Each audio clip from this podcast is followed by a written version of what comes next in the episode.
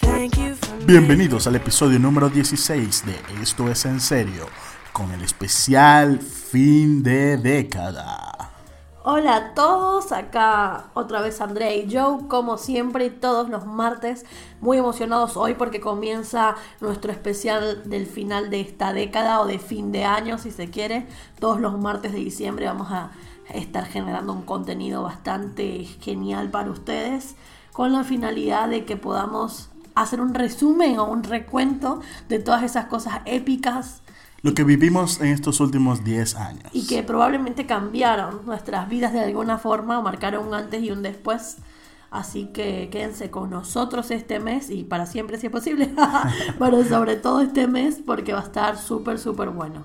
Y sí, ya estamos en 3 de diciembre. Ya espero que ya hayan hecho su post de bienvenido diciembre, bienvenido al mes, fin de año. O, o que ya estén diciendo, uff, este año sí pasó Sí, rápido. se nos fue el año, fue.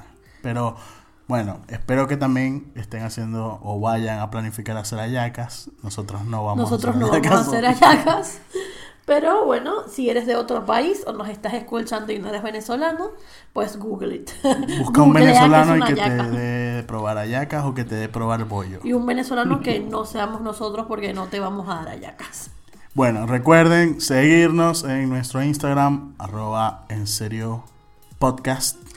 Y también en, nuestro, en nuestros Instagrams personales. Por si nos quieres stalkear un poco, nos puedes stalkear en arroba caso01 y arroba Joe Presents. también recuerda que puedes escucharnos a través de Spotify, Deezer, Google Podcast, Audioboom y YouTube. Además, además, Tenemos además, una buena noticia. Acá tenemos una excelente noticia, novedad. Estábamos muy felices y les vamos a contar un poquito de, de qué es lo que nos traemos entre manos. Bueno, eh, estuvimos trabajando eh, en estos días haciendo y armando nuestra página de Patreon.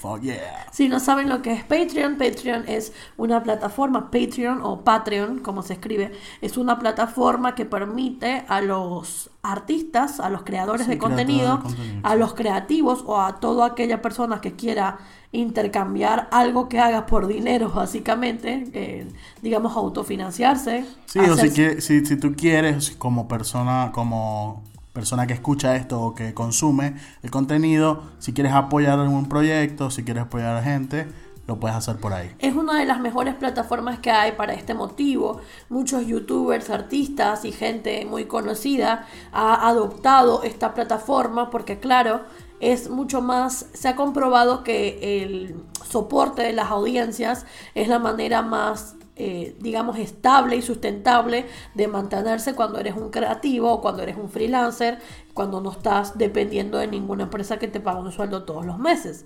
Nuestra intención, y creo que lo vamos a dejar claro, eh, creo que lo dejamos un poco claro y les contamos acá cuando abran la página de Patreon, es simplemente tenemos este sueño de hacer crecer este espacio informativo, espacio libre, espacio donde todos podamos amar cosas juntos y odiar cosas juntos también Sin censura.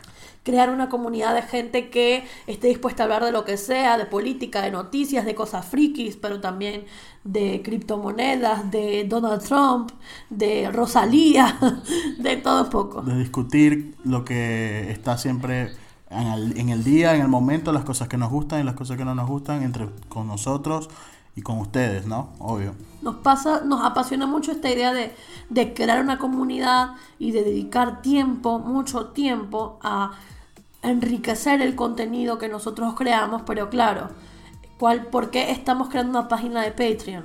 Para que sepan un poco sobre nuestra historia. Nosotros estamos aquí en España recién llegados. Yo tengo un trabajo de oficina.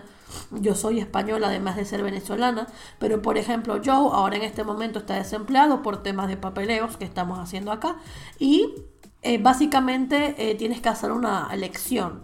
O buscas la manera de conseguir trabajo de cualquier forma y resolver, que es muy válido y a muchos venezolanos y a muchos inmigrantes nos toca hacer. O dedicas tu tiempo y tu energía y horas y horas en el día a algo que te apasiona y un proyecto que quieres hacer crecer. Y esa fue en parte la decisión que tomamos. Obviamente esto va a tomar tiempo, que florezca, quizás meses, quizás años, a que podamos nosotros vivir de esto, pero eh, por algún lado se tiene que comenzar.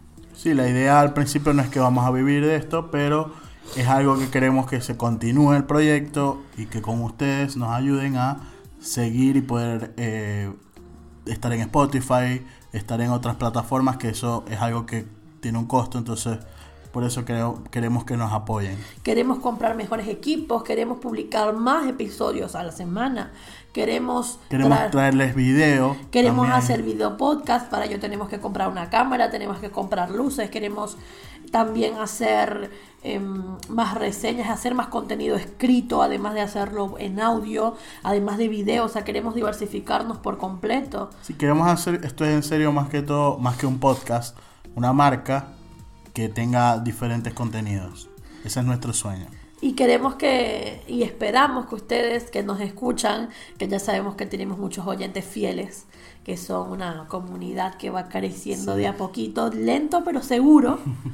Eh, nosotros creemos que ustedes nos van a entender y que van a entender nuestro propósito y sabemos que no importa si no pueden aportar nada o pueden aportar poco, igual saben, sabemos que nos quieren y también sabemos que nos quieren ver crecer y esa es la imagen que nosotros queremos proyectar. Queremos algún día tener camisetas, esto es en serio, que podamos enviarles, que podamos vender, queremos tener muchas cosas, hay muchos proyectos en, en gestación, pero claro, eso necesita inversión, necesita tiempo y necesita energía de nuestra parte. Sí, lo importante, el podcast, los episodios todos los martes va a seguir siendo gratis.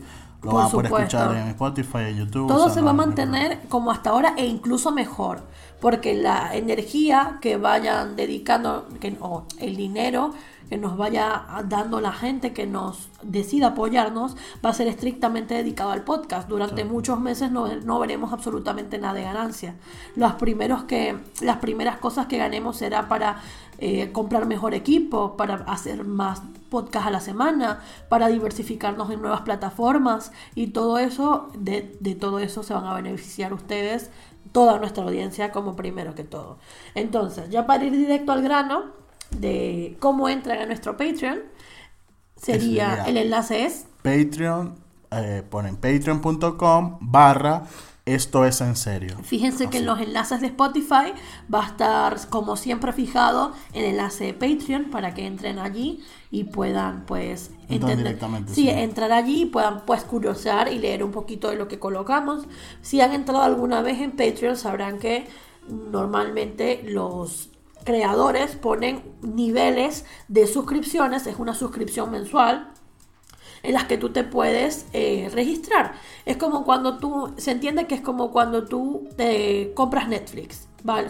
Pero simplemente pagas una suma más pequeña porque le estás contribuyendo a un creador de contenido específico. Esto es algo más o menos igual. Nosotros tenemos tres niveles, cada uno con algunos beneficios diferentes. Tenemos uno de 2 dólares, tenemos uno de 4 dólares y un último nivel de 10 dólares. Entonces allí explica bastante bien los beneficios que tiene cada uno, todo el contenido adicional y exclusivo que vamos a estar poniendo por allí, además de por nuestros canales completamente públicos, pero claro, eh, nosotros queremos retribuirle un poco a la gente que decide apoyarnos y vamos a estar publicando desde episodios secretos hasta eh, posts con recomendaciones de películas, videojuegos, análisis y cosas que queramos, un montón de contenido. La gente que esté en nuestro Patreon, por ejemplo, la gente que pague 4 dólares nos puede ayudar y puede escoger directamente temas de los que vamos a hablar pueden participar, pueden participar en episodios con nosotros, eh, mantenerlo una feja ficha, eh, una feja ficha, una fecha fija, quise decir, una feja ficha. Eh, para poder participar con nosotros en el podcast y un montón de cosas más. Así que les pido por favor, vayan a patreon.com barra esto es en serio. Va a estar en los enlaces en Spotify, en YouTube y en todos lados. Pueden y suscribirse una, un mes nada más, o sea, no es obligado que te suscribes y tienes un tiempo de permanencia. No, para nada. O sea, pues pueden probar un mes y tal, a ver qué tal, si les gusta o no, lo damos de baja, o sea, no hay problema. No, y miren, nosotros simplemente lo que queremos es eso, apoyo y solamente con sus escuchas ya nos apoyan. Todo lo demás para nosotros es pues adicional, suma. Pero ya con el simple hecho de que estén aquí escuchándonos y de que nos quieran y escuchen todos nuestros episodios y nos comenten y nos den feedback, Ya los queremos. es hermoso. Ya, ya, ya ahí de por sí es hermoso. Pero bueno, queremos, queríamos contarles un poquito acerca de este proyecto que tenemos, que estamos súper emocionados.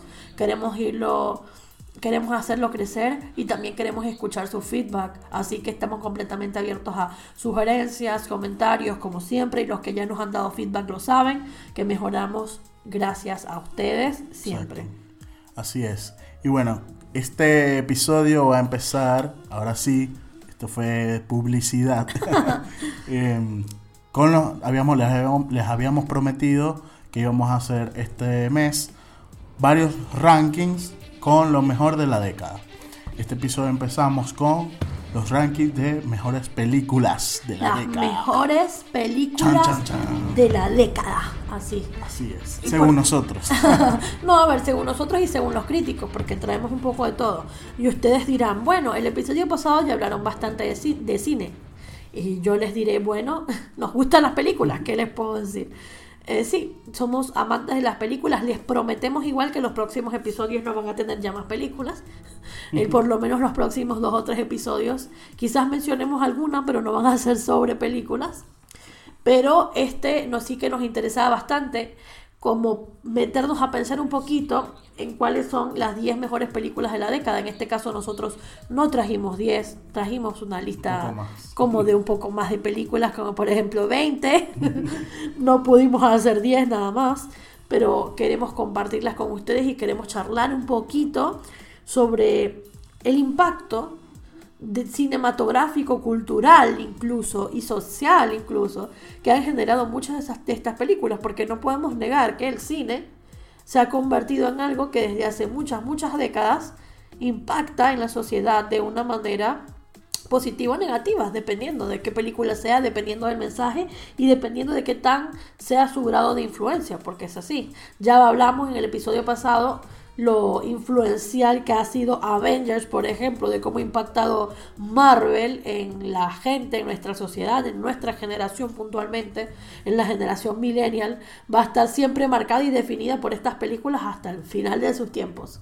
Entonces es bastante interesante, no solo desde el punto de vista cinematográfico, sino también desde el punto de vista social y desde el punto de vista cultural también. Nosotros, quiero comenzar, yo estaba buscando un poco para, para comparar los rankings que armamos Joe y yo, que los armamos completamente subjetivo, ¿ok? O sea, son, nosotros decimos que son las mejores películas de la década, pero ustedes calculen que seguramente son nuestras favoritas. Sí, sí, sí. Que tenemos argumentos para decir que son increíbles y por qué, sí tenemos argumentos, pero eh, no quiere decir que nosotros seamos una gente completamente capacitada para hacer crítica cinematográfica, ni mucho menos. Entonces me fui a la página de Metacritic, que es una página de reviews, para buscar qué decían los críticos acerca de cuáles eran las mejores películas de la década. Ok. Sí, en, en esta página tienen como número. Vamos a ir desde las mejores 10 de esta página, de Metacritic. Dice Best Movies of the Decade. La número 10 tienen acá que la mejor película del número 10 es I Am Not Your Negro. ¿Tú la viste? Yo no la vi. Yo tampoco, no sé qué es. Seguro nos están, llamando, nos están llamando super Ignorantes. ¿Qué? No puede ser que no sepan cuál es esta película. De igual forma, quiero hacer una mención especial a las dos películas que están antes de esa, que son la 11 y la 12, que son eh, Zero Dark Thirty, que es bastante buena, si no la han visto, es sobre cómo supuestamente encontraron a Osama Bin Laden. Y luego eh, otra película que se llama A Separation, que estuvo nominada Uf, al Oscar. Yo la tenía en mi lista, la saqué porque tenía demasiadas. Pero... y ganó a mejor película extranjera en una oportunidad y es súper, súper buena, creo que es iraní. No me, Sí, es iraní. Pero es increíble. Entonces, mención especial a- para esas dos películas, simplemente porque no sabemos cuál es esta otra película. La película número 9 es The Social Network. La verdad es que esta yo la tengo incluida en mi ranking personalmente.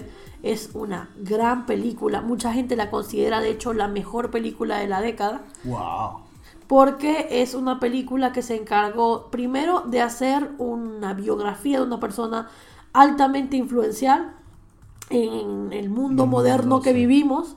O sea, uno de los personajes que ha cambiado el mundo, básicamente, porque las redes sociales han hecho eso, cambiar el mundo, y como la manera como lo vivenciamos y como lo, lo experimentamos todos los días. Pero además lo hizo de una manera sumamente inteligente, con un humor súper negro, un guion sumamente eh, impecable, la música ni hablar de Trent Reznor y Atticus Ross. Sí, la música sí. Uf, Las brutal. actuaciones, todo acerca de la película me parece que fue impecable, así que es una gran película. Sí, sí. A mí, yo, si supieras que no me marcó tanto, me parece súper interesante la película y todo, pero no cambió mi vida. O sea, no está en mi lista. Sorry. Eh, seguimos con la número 8, que se llama Carol. Carol. Que esta película es con Kate Blanchett y Rooney Mara, Sarah Paulson.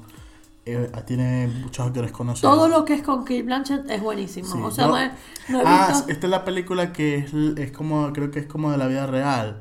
Eh, yo no la vi, sorry. Pero sí vi el tráiler y me pareció bastante interesante. Al final no la terminé, no, no la vi.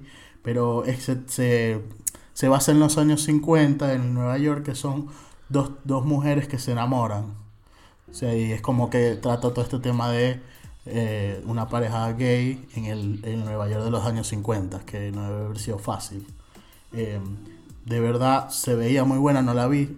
Eh, me disculpan los fanáticos del cine. Es de Todd Haynes la película. Es de drama y romance. Eh, después, número 7, acá en esta lista está Parasite, la película asiática que está dando de qué hablar este año. Todo el mundo ha hablado y me ha dicho que es brutal. Yo todavía no la he podido ver porque acá la pusieron en el cine. Al final no pudimos ir. Eh, ganó el Palma de Oro en, en Cannes, el de este año. Eh, no la he conseguido descargar pirata, así que sorry, no la he podido ver. Eh, es brutal, según me dicen. Todo el mundo me dice que es la mejor película. Tenemos que verla sin duda. Después, la siguiente es una película que sí hemos visto, Sí, que es la número 6, que es Gravity. Gravity. Dirigida por el gran director mexicano Alfonso Cuarón. Así es. Grande. Que por cierto, ese año se llevó el Oscar a mejor director. Es Sí, decir, tuvo muchas críticas la película, es muy buena. Eh, gente intensa criticó la película, pero a mí me pareció que estuvo... Claro, porque cada vez que hacer una película de ciencia ficción, tiene que salir toda la gente, que todos son unos nerds, Sí. que claramente muchas veces saben de lo que hablan, está bien, pero se olvidan de que una película no se trata siempre de ser 100% accurate científicamente, porque es una película. Creo que se les olvida un poco. Sin embargo, sigue estando considerada por muchos como una de las mejores películas de la historia, una de las mejores sin duda de la ciencia ficción. No está entre mis favoritas, de, la, de ciencia ficción sí está entre mis favoritas, pero no está entre mis favoritas de la década. Sin embargo, considero que es excelente y al que le guste el género, pues que la veas obligado. Así es. La siguiente es 12 Years a Slave, 12 años de esclavo o de esclavitud. Esta película en su momento también ganó Oscar, de hecho ganó Oscar a Mejor Película en, su, en su año que la sacaron. Yo la vi, es muy buena, es tristísima, es súper triste, además es una historia real. Es la típica película de Oscar porque es una historia triste, trágica sobre los esclavos. Es súper triste.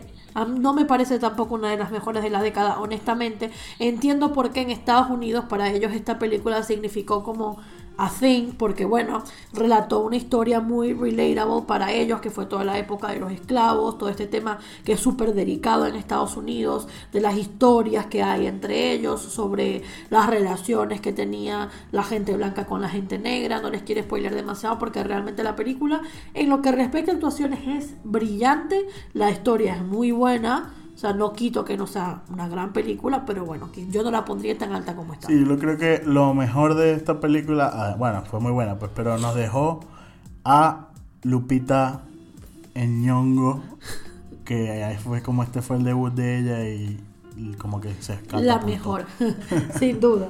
Bueno, la cuarta película se llama Manchester by the Sea, otra película de Oscar. En su oportunidad ganó el Oscar a Mejor Actor. Lo ganó El hermano de... el hermano de Ben Affleck, Ben que no sé si Casey ustedes Affleck. no sé si ustedes lo sabían, pero yo odio a Ben Affleck. pero no le puedo quitar a su hermano que en esta película actuó muy bien. A diferencia de la vida real, que el tipo es un abusador.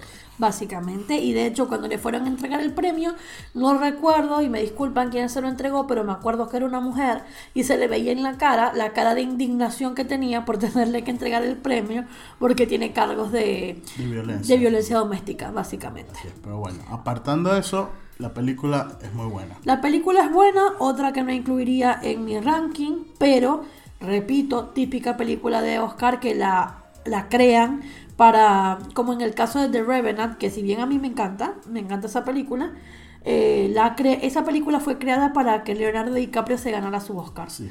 Esta película es igual, se que la crearon para que este tipo se ganara su Oscar.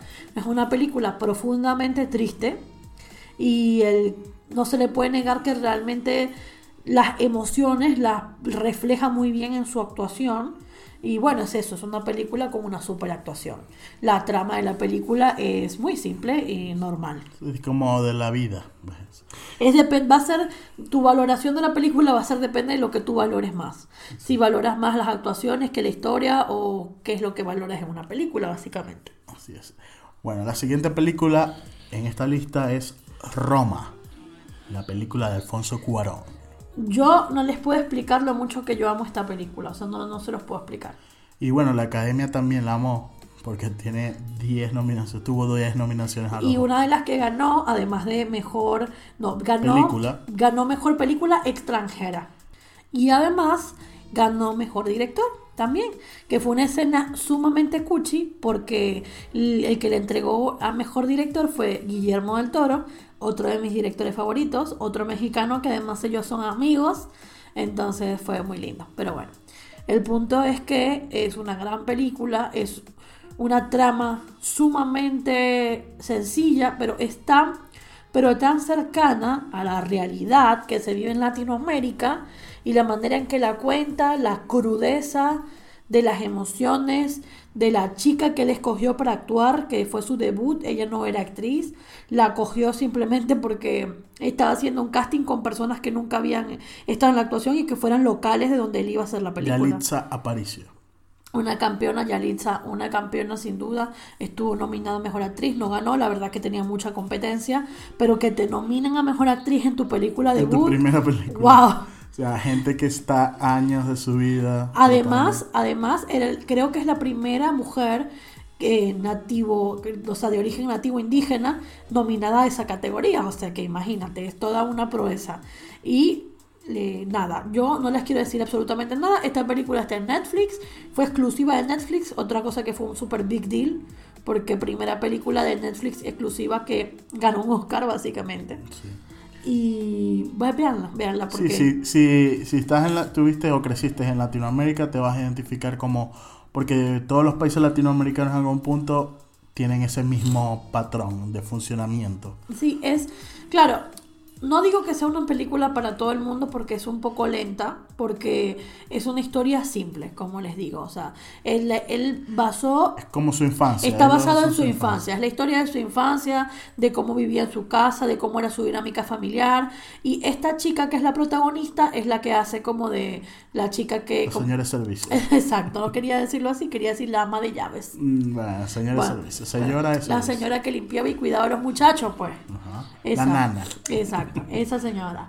Y bueno, sí, es muy buena. Eh, no, es, no es increíble de que tú digas, wow, pero te deja te da en ese punto ahí de que tú dices, no, sí, No, sí. O sea, mí- te deja como que al Sí. final te deja feliz. Como les digo, creo que es- depende porque a mí me encantó, a mí me fascinó, la amo, pero es depende de cada quien. O sea, hay una escena particular ya hacia el final que a mí me hizo absolutamente toda la película y yo quedé así como este tipo es un genio. Sí, te mueve Es un genio de la cinematografía, es preciosa, o sea, Sí, los planos, aunque es en blanco y negro, te transmite muchas cosas. en fin, Ya, bla, bla, ya, ya le estamos hablando mucho a Sí. Alfonso Cuarón. Lo siento, pero es que me encanta esta película.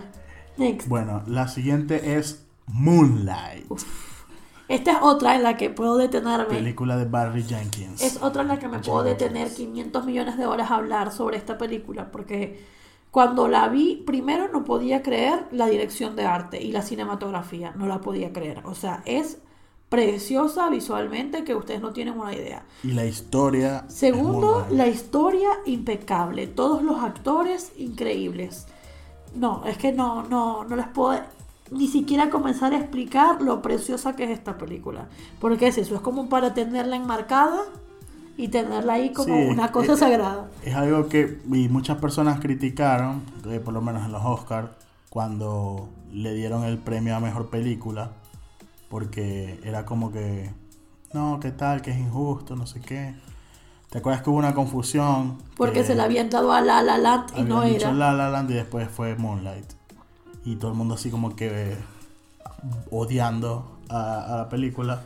Pero es muy, es muy buena. Y todo como manejaron por lo menos los colores de la película.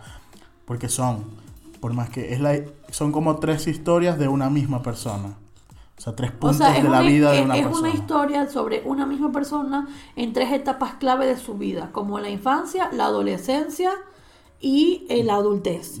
Cabe destacar y rescato la increíble actuación, creo que increíble es poco, de Mahershala Ali, o como se pronuncia Sí. su nombre, Así, exactamente. así. que es uno de, de los mejores actores afroamericanos que existen Sí, en este momento. O sea, ha hecho tres películas y ha ganado dos Oscars, una cosa así. o Sí, sea, incluso él no sale, o sea, sale, es un punto muy importante de la película, pero como que el- ese punto es increíble. El mejor. o sea, Es como que él pone un pie en una película y hace magia. sí, sí, sí, es excelente. increíble.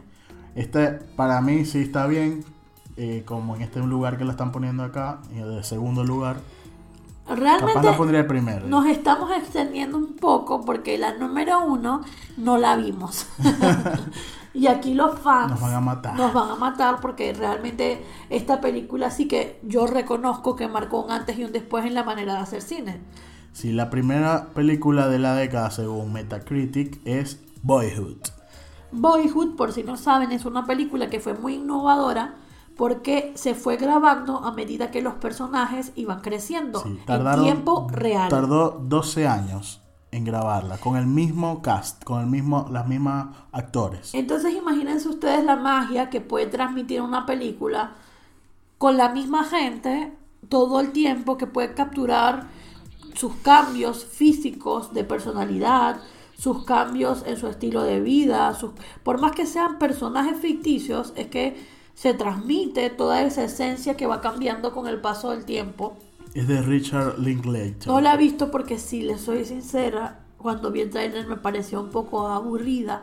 Sí, porque para mí, según en mi lo que vi en el tráiler y lo que he visto en las críticas, la historia sí no es que es nada del otro mundo, o sea, porque es la historia de un niño, de Boyhood se llama, es como un niño creciendo, lo que le va pasando en la vida. Y no me mató tanto la historia, pero claro, lo que sí hay que destacar es que se tardó, o sea, fue algo, creo que es algo que nunca nadie ha hecho, de tardarse 12 años grabando una misma película.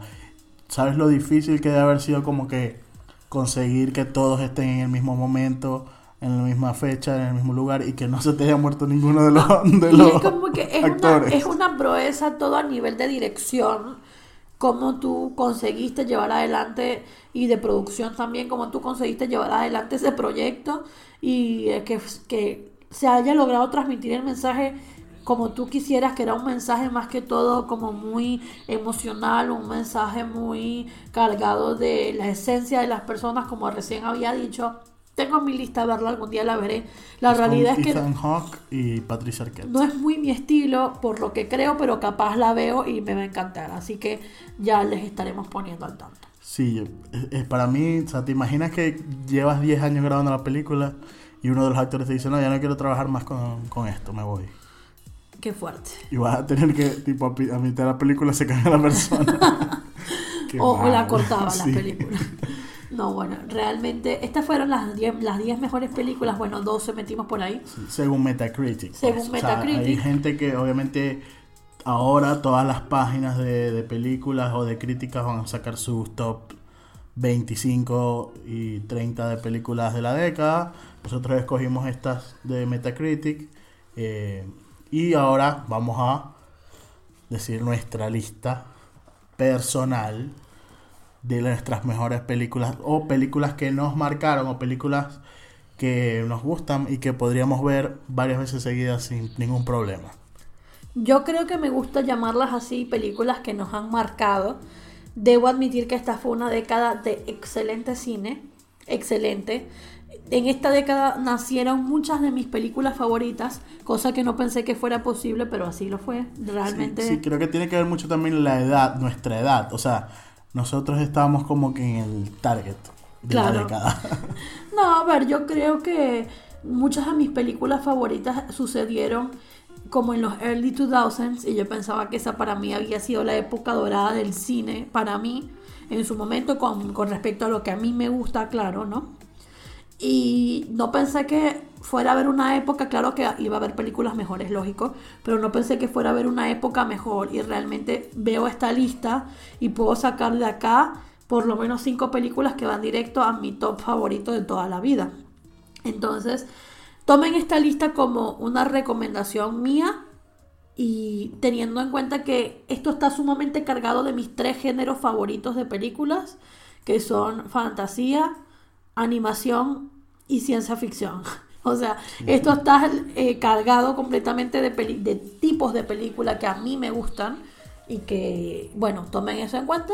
Y eso, si quieren tener muchas recomendaciones de películas que yo considero que son las mejores, pues tómenlo así. Entonces, se las voy a ir enumerando. No, no hay favorito, o sea, no hay orden. Sí, exacto. Acá yo tengo unas 23 o 24 películas más o menos, las voy a nombrar relativamente rápido y sepan que si hay alguna en especial que yo considero que resalte sobre las demás, se los voy a hacer saber, pero bueno, las amo todas, no tienen un orden específico. La primera es Inception. Y creo que Inception se merece una breve mención. Sí, porque yo, la- yo también la tengo en mi, en mi lista, así que podemos, la voy a, yo la voy a ir tachando en mi lista para no repetir la- las mismas películas. Inception de Nolan, increíble. yo creo que Inception cambió para siempre el, el cine. cine, exacto. Inception llegó para cambiar el cine para siempre. O sea, puso un estilo de narración, un estilo de Efectos. de efectos, De música. de música, de guion, de, o sea, lo cambió. La ciencia ficción es una antes de Inception y una después de Inception. Así es. Es demasiado increíble. Si no la han visto, no sé qué están haciendo con su vida. Bueno, la segunda, por cierto, todas estas, todos estos rankings los vamos a dejar anotaditos en nuestro feed de Patreon que vamos a Exacto. tener. Así Vamos a que, poder acceder y verlo en el así Patreon. que si se suscriben a nuestro querido Patreon, todas las recomendaciones, estas y más que tengamos, las vamos a tener allí escritas porque como son listas bastante largas, como que no tenemos otro sitio para ponerlo. Exacto. Entonces es para que sepan. Quizás en YouTube pongamos un resumen. Entonces, sigo. Número uno, Inception. Número dos, Arrival. Ya comentaba en episodios anteriores que eh, David Villeneuve es uno de mis directores favoritos. Top 3 seguramente. Arrival salió hace poquito. Me encantó. Es hermosa, poética. Me encantó. Esta va para mi top 10 de películas de toda la vida. 3. The Tree of Life. Si no la han visto, película con Brad Pitt y Jessica Chastain Buenísimo. habla sobre el recorrido de la vida, de, de lo que es la vida desde en todas sus etapas y es una película sumamente poética, un poquito surreal, pero increíble. Sí, hay gente que es un poco lenta, pero es buena. Buenísimo. Es muy buena. Luego, la número 4 es Mad Max Fury Road. A mí en lo personal me encantó. Una de mis películas favoritas de ciencia ficción. Esta película muchas listas la ponen como la mejor película de la década. Más que todo creo yo porque por la parte de los efectos y la actuación, lo- el maquillaje. Sí, realmente a nivel de producción cinematográfica en todo lo que respecta a efectos especiales, maquillaje, casting, Y la actuación de Charlize Theron. eh, eh, estuvo muy genial y fue mejoraron un clásico de ciencia ficción que estaba en el altar de las películas de culto del género, la mejoraron como 10 veces. Entonces, increíble. Luego, la quinta, Moonlight, ya hablamos de ella. Luego, la sexta, coloqué, ojo, esto es sin orden, eh, coloqué Birdman, película del mexicano Alejandro González Iñárritu, ganadora del Oscar hace algunos años, búsquenla porque es increíble. Luego The Shape of Water, también ganadora del Oscar de Guillermo del Toro, hace un par de años también. Si no la han visto, me parece que es una de las... Me encantó porque creo que esta película es la película de fantasía o sea, es la película que hizo que los Oscars le dieran un premio a, una película de fantasía. Y esto me parece hermoso. Porque tenemos muchos años previendo películas de drama, over and over again. Y él logró romper con eso y, y decir, hola, el terror y la fantasía existen y podemos hacer películas geniales. Y bueno, es loquísima esa película. Véanla, es hermosa. La siguiente es Roma, que ya hablamos de ella. Después está The Social Network, que también le comentamos. Black Swan es la siguiente. El 2010 fue un gran año de películas, que fue cuando salió Inception también, y también salió Black Swan, película de, De Aronofsky. de, de Darren Aronofsky. Actuó Natalie Portman, quien ganó un Oscar por esta actuación. Ha sido la mejor de su carrera, me parece. Sí. Impecable, también un poco surreal, pero Sí, es... es surreal porque cuenta el cuento, o sea, es como que eh, te El- metes tanto dentro de, la, del- de lo que la, la actriz, la protagonista está viviendo y es como que... Bueno, si han Y te visto... va llevando tum, tum, tum, tum, Si han, películas, si han visto películas de, de Darren Aronofsky entenderán que no es que no es surreal, sino es que simplemente es de Darren Aronofsky, que es de su Es muy estilo. fácil saber cuáles son sus películas. Vale, la siguiente es Only Lovers Left Alive. Esta es una película bastante indie. El director ya es muy famoso, tiene una gran carrera cinematográfica. Sí, es- es como, este, este director es más como de culto, pues pongamos, digamos así. O sea, no es como que todo el mundo lo conoce, No está en el mainstream, pero pero tiene películas que son de culto. Pero- exacto, pero es un gran director de cine. Y esta es una película de vampiros. Los eh, protagonistas son Tilda Swinton y Tom Hiddleston. Loki. Exacto. Antes de que fuera Loki. Y la, y la mala de Narnia, por si Sí. no saben quién es Tilda Swinton. Así que yo simplemente se las recomiendo porque Es, es igual, yo también está en mi lista. Eh, es una película que te cambia, le da un giro a los vampiros, a la historia de vampiros. Búsquenla y véanla. es- esa película fácilmente podría ser un poema. Es un poema hecho película porque es excelente. La siguiente que tengo acá es The Grand Budapest Hotel. Para mí, esta es otra película que cambió el cine a nivel de lo que es la cinematografía, la dirección de arte. O sea, jamás había visto yo una película con un uso del color tan hermoso como esta. Es una Sí, película, es lo máximo. es una película de Wes Anderson. Wes Anderson como que es otro que tú ves las películas y sabes que son de él. La siguiente es Blade Runner 2049, la secuela de la película clásica de ciencia ficción. También es de David Villeneuve. Otra película fantástica, a mí en lo personal me pareció increíble. La siguiente, Melancolía, una de las películas de Lars von Trier. Otra película que podría ser un poema. O Esa sea, película creo que, eh, que te queda también en la mente como que... Y si no la he visto en muchas listas, si supieras, eh, creo que la gente no se Lo que pasa es que yo no sé si la gente considera a Lars von Trier en general siendo tan polémico. Creo que a mí me encantan todas sus películas, pero creo que esta y Dogville son dos joyas eh, como poco re- que pudieran estar fácilmente como muy reconocidas por otras personas, pero como este es un personaje tan controvertido, Sí, eh, pues simplemente no se lo considera. personal, se lo toma personal. Pero Bueno. sí, es brutal. Yo la tengo en mi lista.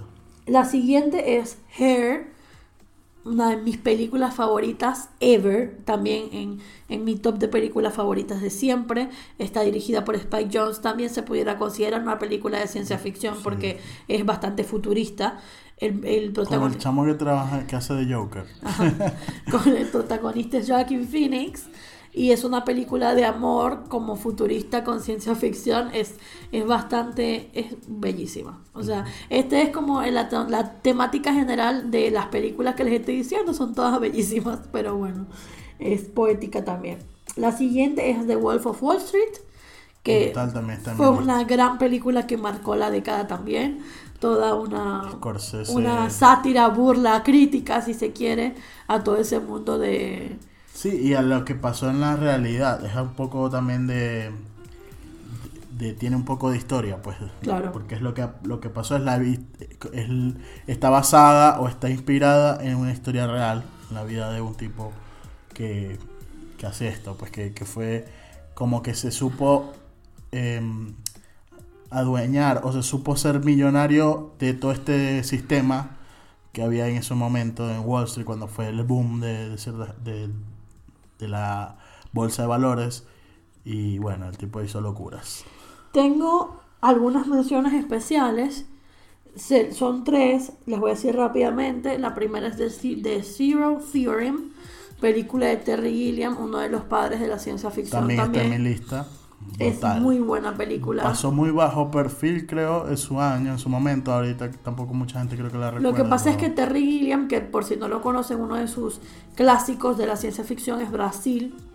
Terry Gilliam hace unas películas muy particulares de su estilo. Es uno de los padres del cine surrealista y por lo tanto eh, Sí, es, también son de culto esas películas. es un poco extraña. Pero esta película en la particular me parece que es una de las menos extrañas que tiene. Además, el protagonista es Christoph Wa- Waltz, el Hans Landa, por si no lo conocen por otra cosa. Muy, muy buena. La segunda es Oz, película de mm, eh, Jordan Peele. Jordan Peele, gracias. También está en mi lista, por cierto. Oz es increíble, mucha gente reconoce más su ópera prima, como dicen que es Get Out, que también me encantó, pero en lo personal y como soy más amante del terror, me quedo con Oz, que me gustó más. Y luego la tercera sería Drive, que es una película que fue bastante indie, protagonizada por Ryan Gosling. Y es muy buena la trama. Sí, creo- también la, la- lo, que lo usaron, lo que usaron, las luces, los colores. También la, muy, la muy, música. muy característica y pionera en lo que respecta a colores, iluminación. La musicalización fue increíble, fue todo como con bandas eh, de... Ay, ¿Cómo se llama ese Synth género? pop, eh, sí, como si fueran ochentosas, pero son nuevas. No me acuerdo cómo se llama ese género, pero Ochentosos, pero nuevas. claro. Sí, es como. Es un pop eh, electrónico con beats así bastante. Hay muchas Retros. bandas, hay muchas bandas de ese género que a mí me encantan. No me estoy acordando ahorita cómo se llama el género, pero de bueno, después se los compartiré. Ahora, por último, un mini segmento de películas de animación, de las que me parecieron a mí eh, peor- peores, iba a decir, mejores de la época. La primera es Cubo and the Two Strings. Creo que es una película, hasta hace poco estaba en Netflix, por cierto. Creo que es una película que pasó muy por debajo de la mesa y es increíble. La segunda es Paranorman, otra que pasó por debajo de la mesa, que me encanta, porque además es una película para niños que habla de cosas tan complejas como la muerte. Y luego están Inside Out o Intensamente, que ya todo el mundo sabe cuál es, Toy Story 3, que no necesita ninguna mención especial, y después, más nueva, Spider-Man Into the Spider-Verse, Buenísima, yo la tengo también en mi lista. que es demasiado buena y una de las mejores, la mejor película de Spider-Man que hay, empezando por ahí. Sí, de- y de las animadas, creo que fue la una de las mejores películas animadas de la década. Sin duda. Música, eh, todo, parecía una película live action, o sea, parecía una película real. Muy, muy buena. Yo te voy a dar mi lista, ya voy a sacar de las que, de las que tú nombraste. Saqué algunas, las saqué porque no las voy a repetir. Y bueno, en mi lista estaría The Dark Knight Rises de Nolan. Brutal esa película, creo que es el, ci- el cierre de, de esta trilogía que hizo eh, Nolan de Batman. Eh, brutal, increíble la película, las actuaciones, los efectos, todo. Sí, la siguiente es Nymphomaniac, la 1 y la 2 Uf, y Ninfomanía que es increíble. de Lars von Trier.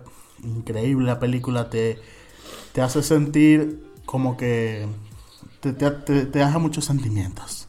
Es muy, muy increíble la película. O sea, lo ves y ves cómo eh, la- las personas que sufren de esto, de, o sea, de- de la para aclarar, es un- una película sobre una mujer ninfómana. La, Sí, creo que el nombre. Dice, bueno, pero no, la gente no sabe. Ahorita es que, no sé, un baterista. No lo sabes.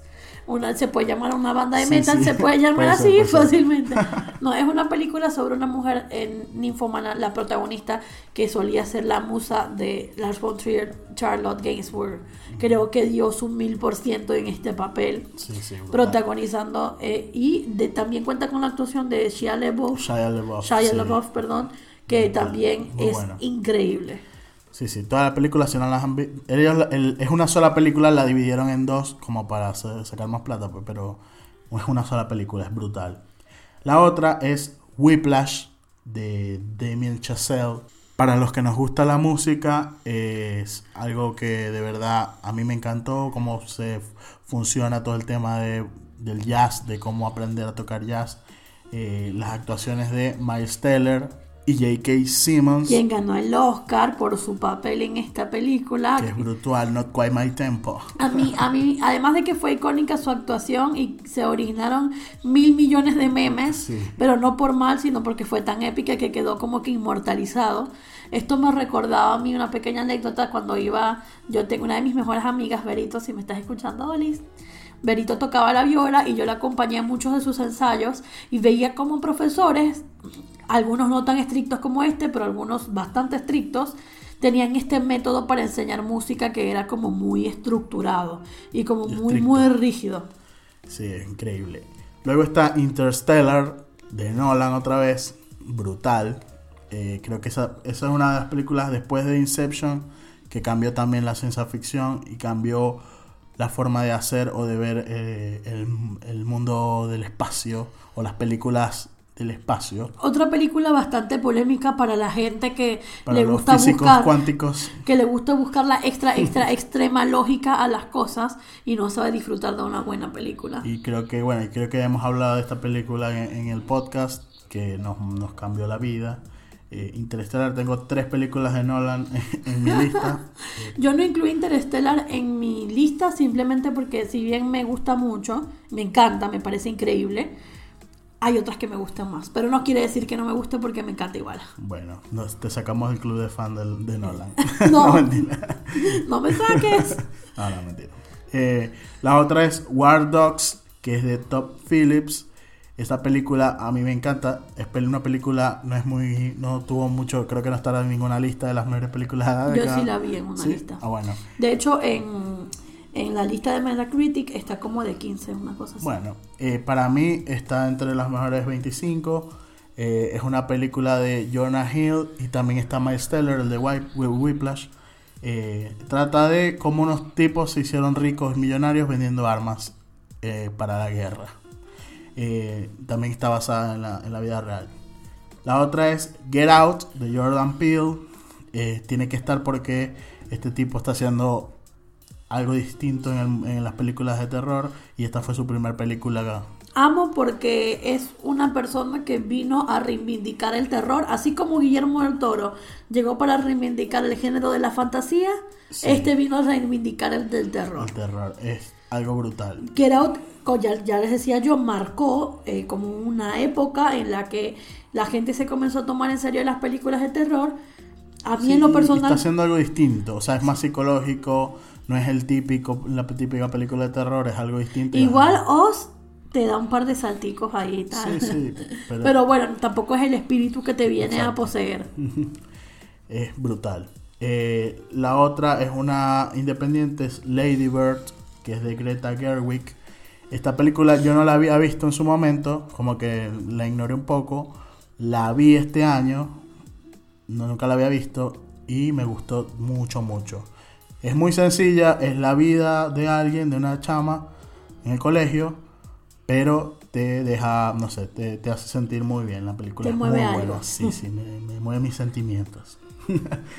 Luego está It, la serie de It, la nueva versión de It de Andy Muschietti. Brutal, ya hemos hablado de ella, no tengo más nada que decir. Luego está A Quiet Place, que es de John Krasinski, el Jim de, de The Office.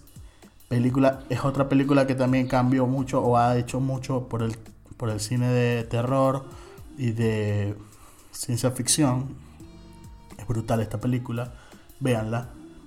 Luego está The Big Short de Adam McKay, que es una película para los que somos frikis de la economía y de cómo se mueve el mundo. Es increíble. Eso de frikis de la economía Ay, no lo dijo nadie nunca, solo yo. bueno, así somos. Nadie nos conoce. Este es increíble. Ah, eh, The La Big película Short- es The buenísima. Big Short y Vice creo que las dos están en un mismo lugar. O sea, cómo se hacen, cómo se cómo te, te cuentan la historia. No, pero es que a mí me parece por lo, en, que The Big Short, además de ser mucho más entretenida, o sea, a mi parecer, es que te cuenta, es como economía for dummies. Es como, así fue como se deconstruyó y cómo se volvió nada la economía de Estados Unidos for dummies. Sí, explica cómo fue la crisis de, de las subprimes y de, de todas estas, eh, de la bolsa. Bueno, no les voy a explicar mucho porque nos vamos a enredar, pero búsquenla si no la han visto, es brutal. Y no es nada enredada, les prometo que es súper sencilla. Además, Tienen que prestarle atención, pero no, no es que tampoco se les explican con, con manzanas y peras. es con Chris con Christian Bale, que ya de por sí esto, todas las películas de Christian Bale son buenas. No hay ninguna que sea mala, por lo cual vayan y véanla. Ya está. Sí, que sale Christian Bale, sale Ryan Gosling, sale Steve Carell. sale Steve Carell, sale eh, Brad Pitt. O sea, Random Selena Gómez, pero sí. es cool, sí, es Bueno. una escena. Este, véanla, es muy buena. Y por último está Was- Once Upon a Time in Hollywood. No podía faltar Tarantino en esta lista. Esta película es de este año. Para mí debe estar en, en de las mejores de la década porque de verdad que es muy buena. A mí me pareció Y, aburridísimo. y no es porque Inglorious Bastard está, no estuvo en el 2010, así que A mí me pareció aburridísima. no, lo para siento. nada. Me- Brutal. ahí me pareció aburridísima, sin embargo, sin embargo, la química entre Leo y Brad Pitt es una cosa que Es yo, increíble. yo quiero para toda mi vida. O sea, que, yo, se- que hace- que hagan una yo serie. necesito que hagan una serie y que hagan miles de películas, miles de capítulos que yo pueda ver. Y bueno, mención especial para eh, unas películas que tengo acá es Lord of Chaos, que es una película biográfica, como biográfica, sobre la banda Mayhem de black metal sueco. Eh, es como, como una biografía eh, dirigida por Jonas Akerlund o Akerlund, no sé cómo se pronuncia, Akerlund, que es director de videos de música muy famoso, que dirigió videos a Madonna, le diri- dirigía videos a Roxette, también le dirigió a muchas bandas, a Metallica, YouTube. El tipo es un genio. Eh, también tengo otra que es Parasite, que ya la habíamos ya la habíamos nombrado en la lista anterior, que esta película la quiero ver demasiado. Y otra es Hereditary. Les prometemos que todas las películas que hemos mencionado las hemos visto. No como yo que les recomienda películas que no han visto. Porque sé que me van a gustar y que les van a gustar, así que veámoslas juntos. Eh, Hereditary, Hereditary todo el mundo la nombra como una película excelente de terror, así que tiene que estar en la lista. Ha sido una gran década para el cine de terror esta. Es. Sobre todo los últimos cinco años han sido bastante, bastante buenos para el cine de terror y el cine de fantasía también. Y bueno, así terminan nuestras listas de ranking de películas Luego, de la que- década. luego queremos que hagan eh, sus propias listas de cuáles son para ustedes las mejores películas de la década, si están de acuerdo o no con nosotros. Y por favor no se olviden de mencionarnos en sus listas. Si las hacen por Instagram, arroba en serio podcast, nos mencionan. Así es, nos mencionan y ponen, bueno, le faltó esta, le faltó aquella. Nos pueden criticar, nos pueden amar o pueden tomar nuestra lista y quitar y agregar a lo que ustedes película. consideren. Nosotros creemos que todas estas películas cambiaron de alguna manera el mundo y como y, e influenciaron, así que si no eres muy cinéfilo o no has visto muchos de estos títulos, pues te invitamos a que los veas.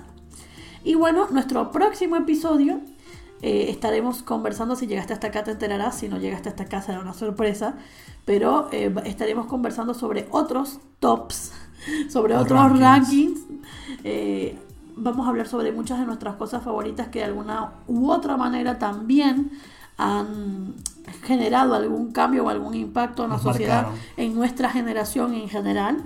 Así que nada, vamos a estar con esto estas dos semanas y después ya les traeremos un par de cosas bastante interesantes. Así que bueno, recuerden entrar en nuestro Patreon. Chusmenlo, compártenlo, Barra en- esto es en serio. súmense, apóyennos, que nosotros prometemos retribuirles con el mejor contenido. Cada vez vamos a mejorar más, cada vez le vamos a dar más y ya verán que se va a gestar algo bastante genial. Así es. Gracias gente por escucharnos, los queremos mucho. Si todavía estás ahí, te vamos a premiar tu lealtad con un pequeño blooper de más temprano. Chao. Bueno, mención especial para Lord of Chaos. Chaos. Eh, esta película es una biográfica de Escúchate, escúchate. Chaos. Chaos. Eh, esta, eh, esta is a social institution and not a physical reality. There is, in other words, no such thing as time